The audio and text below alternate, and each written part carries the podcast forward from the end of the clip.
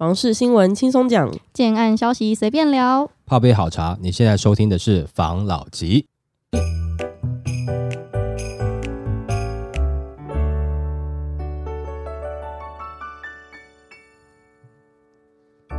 关心你的房事幸福，我是房老吉。我是大院子。我是茶汤会，今天呢，我们要来聊聊台湾的这个房地产，一直都是大家不管是自住啊，还是投资的标的嘛。那如果是投资客居多的这种从化区，就会有一个状况，每到晚上户户不点灯，有些人就会觉得，哦，这样子是不是等于没人买？这样房地产不会泡沫化吗？就看到一个关于这样子的相关的议题，来跟大家讨论一下。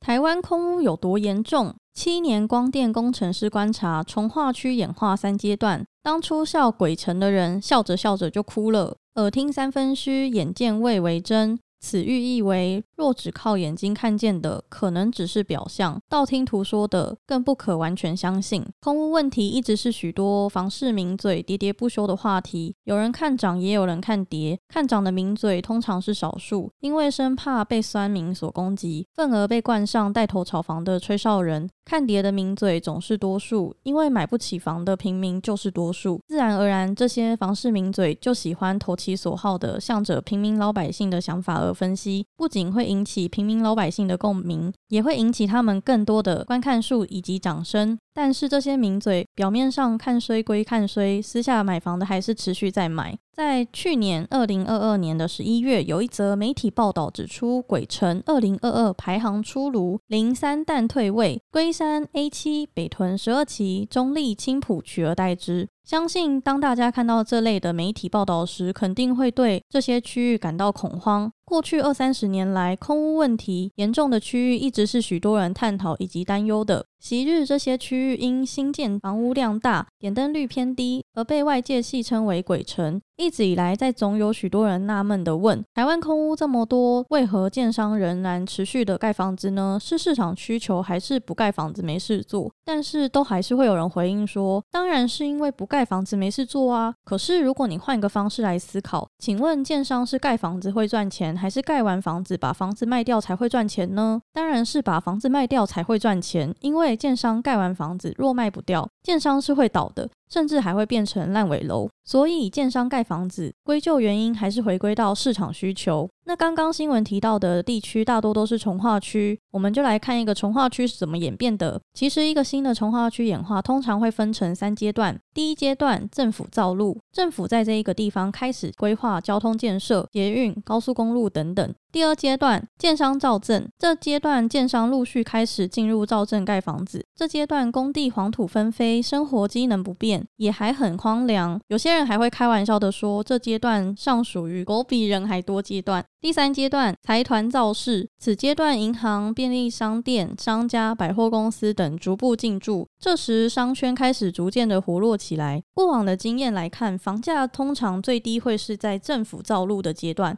而一般民众多半都是什么时候会进来呢？多半都会是希望在生活机能已经活络起来时，财团造势阶段才会陆续进来，而这时也是房价最高的阶段。从化区房市演化三阶段，根据统计，目前台湾空屋比率小于六 percent 者，多属于六都行政区；而空屋率大于二十 percent 者，则多属于较偏远的乡镇市区。其最主要的原因是城乡间的经济发展程度上的差异。刚刚这个言论，他不是有讲被称为鬼城的地方吗？那些地方，哇塞，现在不得了，好不好？哪有什么鬼城的问题？的确啦，你真的说哈鬼城哦，那可能有更多更偏远的地区，它没有发展的区域，点灯率一定是更低的。可是你会特别拿一个区域拿出来讲鬼城，其实有部分它可能已经开始有一些成屋出来了，交屋了，然后目前都还没有点灯。那你会觉得空荡荡，谁要去住？这个不能说一竿子打翻一整条船了。有没有像这样子状况？有啦，嗯，但是多数呢不是这样。他刚讲的平民老百姓嘛，不是贫穷的贫，是平常的贫嘛。我们一般平民老百姓来讲，都知道说政商勾结啦，吼等等这样子的关系在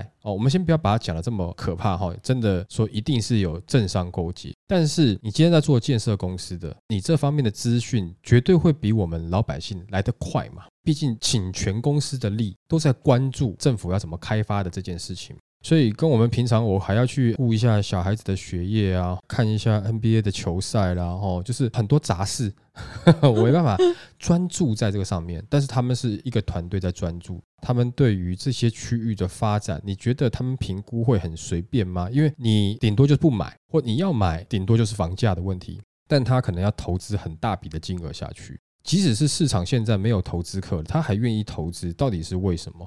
之前有一个网友，我们在讨论区有讨论嘛，他认为很多的大型的建设公司其实买地，他也有贷款，他一定会开发的，他不会说有减量开发的这样的问题去控制供给率。可是当时我是持反对的意见嘛，但大家有一些讨论，我觉得这讨论都是良性的。我只能基于他可能对于股市啦，或是呃财报啦，有他的专业程度在，但是我可能就只是基于以往的经验啦，但不代表经验每一次都会重复。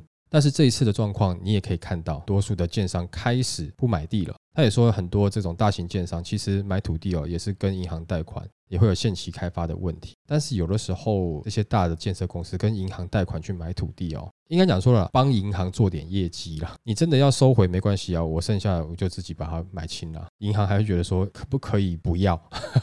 因为他本来就已经口袋有了，只是关系要良好。他在跟银行培养一些关系哦，有没有借他那个钱对他来讲根本不是重点。嗯，我今天跟你借这个钱是给你银行做业绩的，就是会有这样的状况。这样子的话，这些建设公司它其实对于要发展的这东西，它很清楚，它怎么可能会去做一个鬼城出来？刚刚讲到的，现在比较冷，它可以减量开发。那那些你现在看到的鬼城是什么呢？是这些人可能很早之前买的，慢慢慢慢的开始准备要进驻了。大家都希望说啊，我要买房子哦，啊，房价要跌啊，我希望买在最低点呐。但是每一个人希望的是什么呢？是他这个区域现在成型了，房价叠价跌到只剩一半，刚好我可以买，有难度。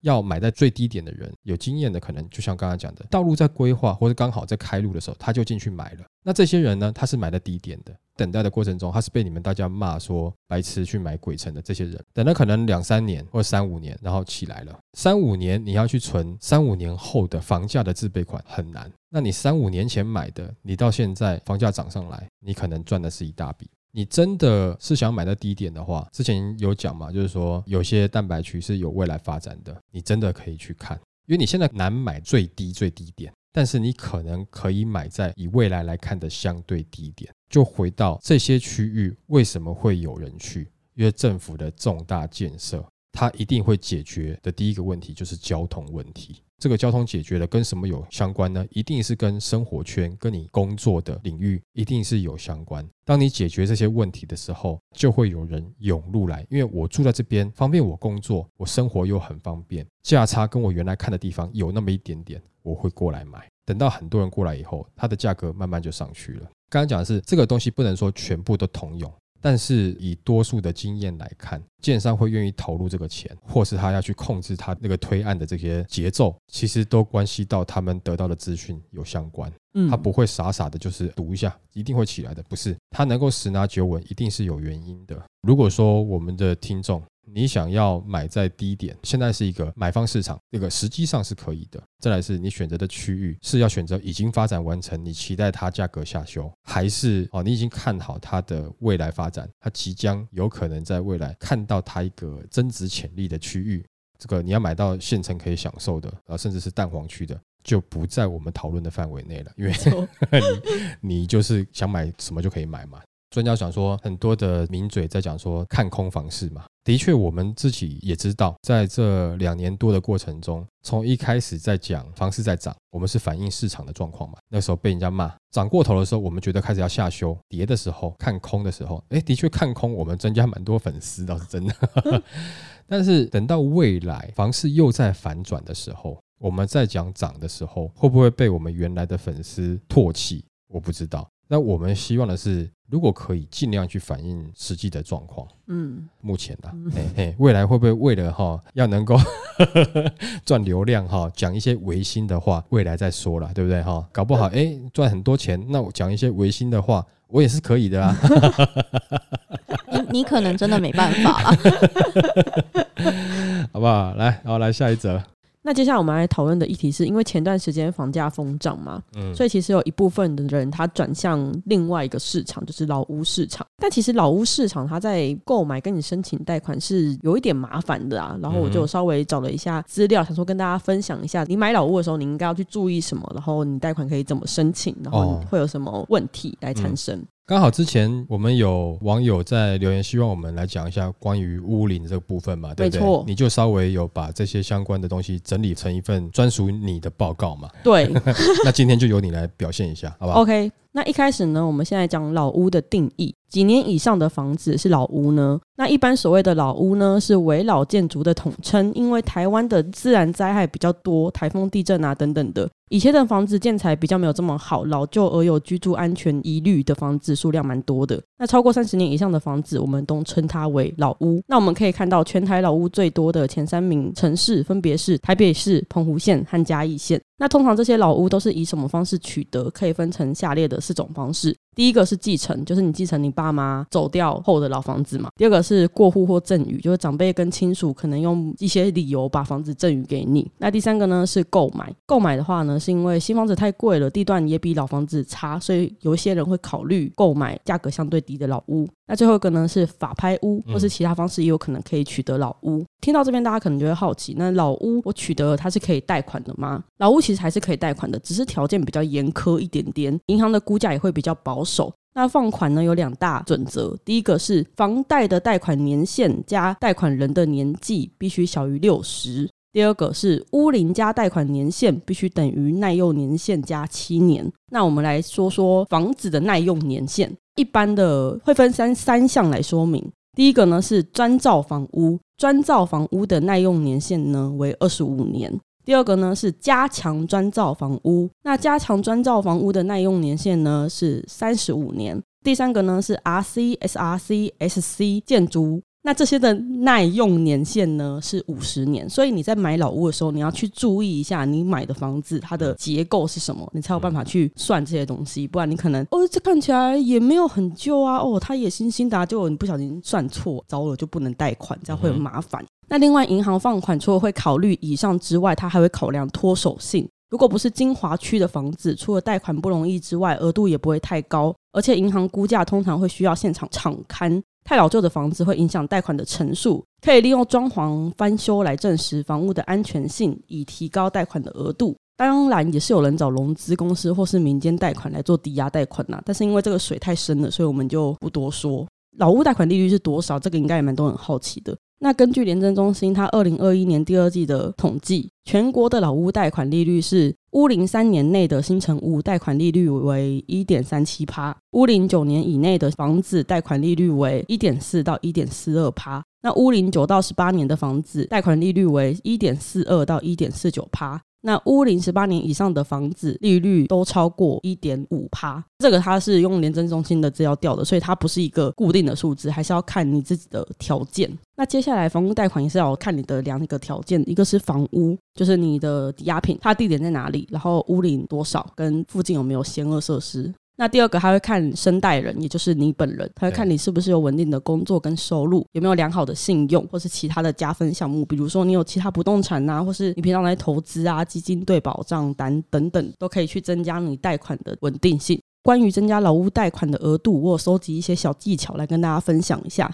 第一个是你可以多提供一些财力的资料，比如说股票库存资料、投资基金对账单等等的。第二个呢是你可以找其他房子做担保，那第三个呢是找审核标准比较宽松的银行。第三个蛮好笑的，那大家还要注意有有几个是你是老屋，但是你不能做老屋的贷款。第一个是你这个老屋它没有做保存登记，因为有很多老房子都是自立自建嘛，它没有跟政府做保存登记，这个东西在政府那边是不存在的，那这个就没办法跟银行贷款了。第二个呢，它是原保地跟山坡地，就是你买这个老屋它的地方是原保地或是山坡地。那原因是因为它为了保障原住民的生计，政府有划分特别区域为原住民保护地，让原住民朋友可以在这个范围里面依法进行开发或生活。但是因为台湾的山比较多，为了做好水土保持，部分的山坡地也被列为保护区，不能盖房子，也不能开发，所以这些地方的房子都是不能贷款的。那第三个呢是农舍、铁皮屋、砖造跟三合院。那乡下有很多老房子是砖造，砖造的房子不耐震。我刚刚有讲嘛，砖造的使用年限是最短的。铁皮屋搭建的房子就更不用说了，可能对他们来说，那比较不适用于房子的这个规则里。第四点呢，是你的房屋的位置很偏僻。前面有提到嘛，你银行在贷款的时候会去注意你位置跟地点。那如果你的房屋位置比较偏僻一点，它可能就没有价值。然后加上你又是老屋，比较偏僻，你可能就可以买新的，这样比较保险呐。那第五个呢，是这个房子有向民间做私人的借贷，它可能会被设定，那银行都是查得到的。那再来第六个呢，是你的负债比例太高了，即便有房子做抵押，银行还是可能没有办法去贷款给你，因为他可能会怀疑你的还款能力。那最后一个呢，是你有民事跟刑事的记录，这个就比较广泛了，因为社会观感的问题，他们会把这个列为考量之一。那这就是我对于老屋的一些资料收集。在这个阶段，有人想买老屋的话，我觉得还是要多多的去评估跟考量。除了贷款是一个问题，房子你到底了不了解它过去发生什么事，跟它里面的这些管路啊、电线啊什么什么的，是怎么走的，你要怎么重拉，我觉得都是一门学问，不是可以轻易踏入的领域。对了，因为有一些哈，还有关系到你是在哪一年买的啊？譬如说，它有没有规定一定要有逃生梯建材的一些变化？现在楼地板都必须要增加隔音嘛？对于你是大楼公寓类的这种，可能你会觉得哎更好一点点。其实建筑还是有依着时代变化，它还有调整。然后再来就是说，其实我觉得蛮重要，有一个部分是贷款的。那你的屋龄要加上你的年龄，不能超过六十岁嘛？也就是说，你贷款的年限就受限。贷款的层数其实也会受影响，银行各自评估嘛。当然，你越老的房子，你的贷款金额跟你的贷款的利率相对不会到太好啦。其实房贷就是房屋抵押贷款，你把它想象成当铺好了。我拿一只劳力士的手表去当，然后我要借的钱，跟我拿一只快要坏的劳力士去当换到的钱不一样，就是品相不一样。但有些即使是它有点旧了，可是它有特殊的价值意义，可能全球一百只。哦，那他还愿意当多一点钱给你，这就像是在精华地段一样。嗯，哦，你可能是精华地段的老房子，外观真的是有点旧了，但是他还是愿意当给你。这就是对于银行来讲，它就像当铺一样，我认定你这个有多少价值，我贷给你，那你这个钱如果你不拿来还，我把这个房子卖掉，他想要卖到他原来贷出去的价格，如果可以的话，当然会愿意。假设你的房子是比较旧的，对于你个人财务状况跟你的还款能力，他会特别的去审核，因为他认为他的房子不是那么好卖。假设你是很黄金地段，财务状况不是说很差啦，就是说你一般我不会那么严格的去审视你，因为你可能可以取得黄金地段的房子，你在自备款你已经算是有点实力了。再来是这个房子呢，我自己也好处理，所以在这种状况下，可能你取得的贷款成数就比较多。再来是一般来讲，钢筋的使用年限呢，大概也就差不多是五十年、六十年，更不用讲说你那种砖造的，除非你那个砖是金砖，当然你就不缺钱了嘛。不然来讲的话，这个贷款的成数都会是比较低一点点。那你自己在转售也会有一些问题。那有些人可能买老屋就想说要都根嘛，或者是围老嘛，那这个也是需要时间跟一些运气的啦。你是自住，手头上没有那么多钱，我比较不建议说去做这样子风险性很高的投资啦。好嘞，好了，下一则。那接下来呢，我们来跟大家讨论一下公社比这一件事情。那为什么公社比会这么高呢？其实造成公社比越来越高的原因有以下三点。第一个就是雨遮不计平也不计价，因为近年法规修正，在二零一八年后的建案，雨遮全面改为不计平不计价。雨遮原本是属于室内空间，在不计平之后，导致公社比被拉升。第二点就是小平数的规划。小平数规划的建案，通常一层的户数会比较多，那一层的户数变多，也会让公设比变高。像是我们预设一层是一百平，那如果单层一户，等于说室内空间是八十平，梯厅的话是包含电梯间和逃生梯两个空间合并计算，约二十平，也就是当层公设比二十 percent。那如果是单层三户，单层的户数越多，梯厅空间越大，原因在于有额外的防火及动线设计规划，梯厅空间大也导致了公设比。的提升。那第三点是住商混合，以往是住宅区盖住宅，商业区盖商办，但现在有很多的住商混合的建案，也因而衍生出很多一般事务所的问题。例如当层公用空间必须加设男厕、女厕跟茶水间等等，在交屋时很多会列为用户的储物空间，但表面上的公设比相对会比较高。那再来，公寓跟华夏和社区大楼的公设比怎么看呢？其实近年公设比会演变到三十 percent 以上，很大的原因和建筑法规的修订有关。像是从民国九十四年开始，建筑法规规定，八楼以上的大楼新推案应设两座的直通安全楼梯，十一楼以上需有排烟室，就造成了很大的影响。在土地越来越稀有的情况下，新大楼几乎都越盖越高，所以两座直通安全梯跟排烟室可以说是新大楼的标配，也因此把公设比拉升到了三十 percent 以上。公寓华夏跟社区的新大楼公设比到底怎么看呢？那我们这边就来跟大家说明一下。公寓它是四到五层未设电梯的住宅，公设比约为八到十五 percent。那华夏呢，它是七到十层楼有电梯，公设比约为十五到二十 percent。社区新大楼呢，它大概是十层楼以上有电梯，那因为建筑法规规范，公设比约为三十 percent 以上。所以，如果你想要买到低公设比的房子，可以找民国九十四年修法前盖好的建案，会比较有机会可以找到哦。那再来，公寓明明其实没有公设，为什么公设比有八到十五 percent 呢？其实是因为早期的建物登记，它会把梯厅登录到室内面积，所以当成两户的住家会一户吃掉一半的梯间平数。但公寓的梯间其实算是公设，所以都是公设比，甚至有的公寓会有地下室，也就是防空避难空间，那这也会被算到公设比里面哦。那再来呢？大家最不喜欢的公设是什么呢？一般大众对于公社的想法，从调查结果发现，最让大家感到不实用的公社第一名是游泳池。但其实游泳池这个设施的评价也是正反两极，有在使用的人就会很喜欢，那没有在使用的人就会认为公社比高一定都是游泳池害的。其实，根据新案代销业者表示，很多人在买房的时候，社区的公社有游泳池是会让买方提高购买率的。另外，物管公司的统计也显示，当社区的游泳池有开放的时候，是公社使用率最高的设施。那针对游泳池这一项公社，有三个分析提供给大家一些参考的意见。第一个就是游泳池的维护费用比较高，因为游泳池的保养维护较不方便，包含水电费、清洁费。这些耗费都相对的高，那通常它一年只能开放一季。另外，法律上有规定，如果游泳池的水深超过一点二公尺，或是水道超过二十五公尺，面积超过五十平方公尺，就必须配置合格的救生员。这些也会增加游泳池的维护费用，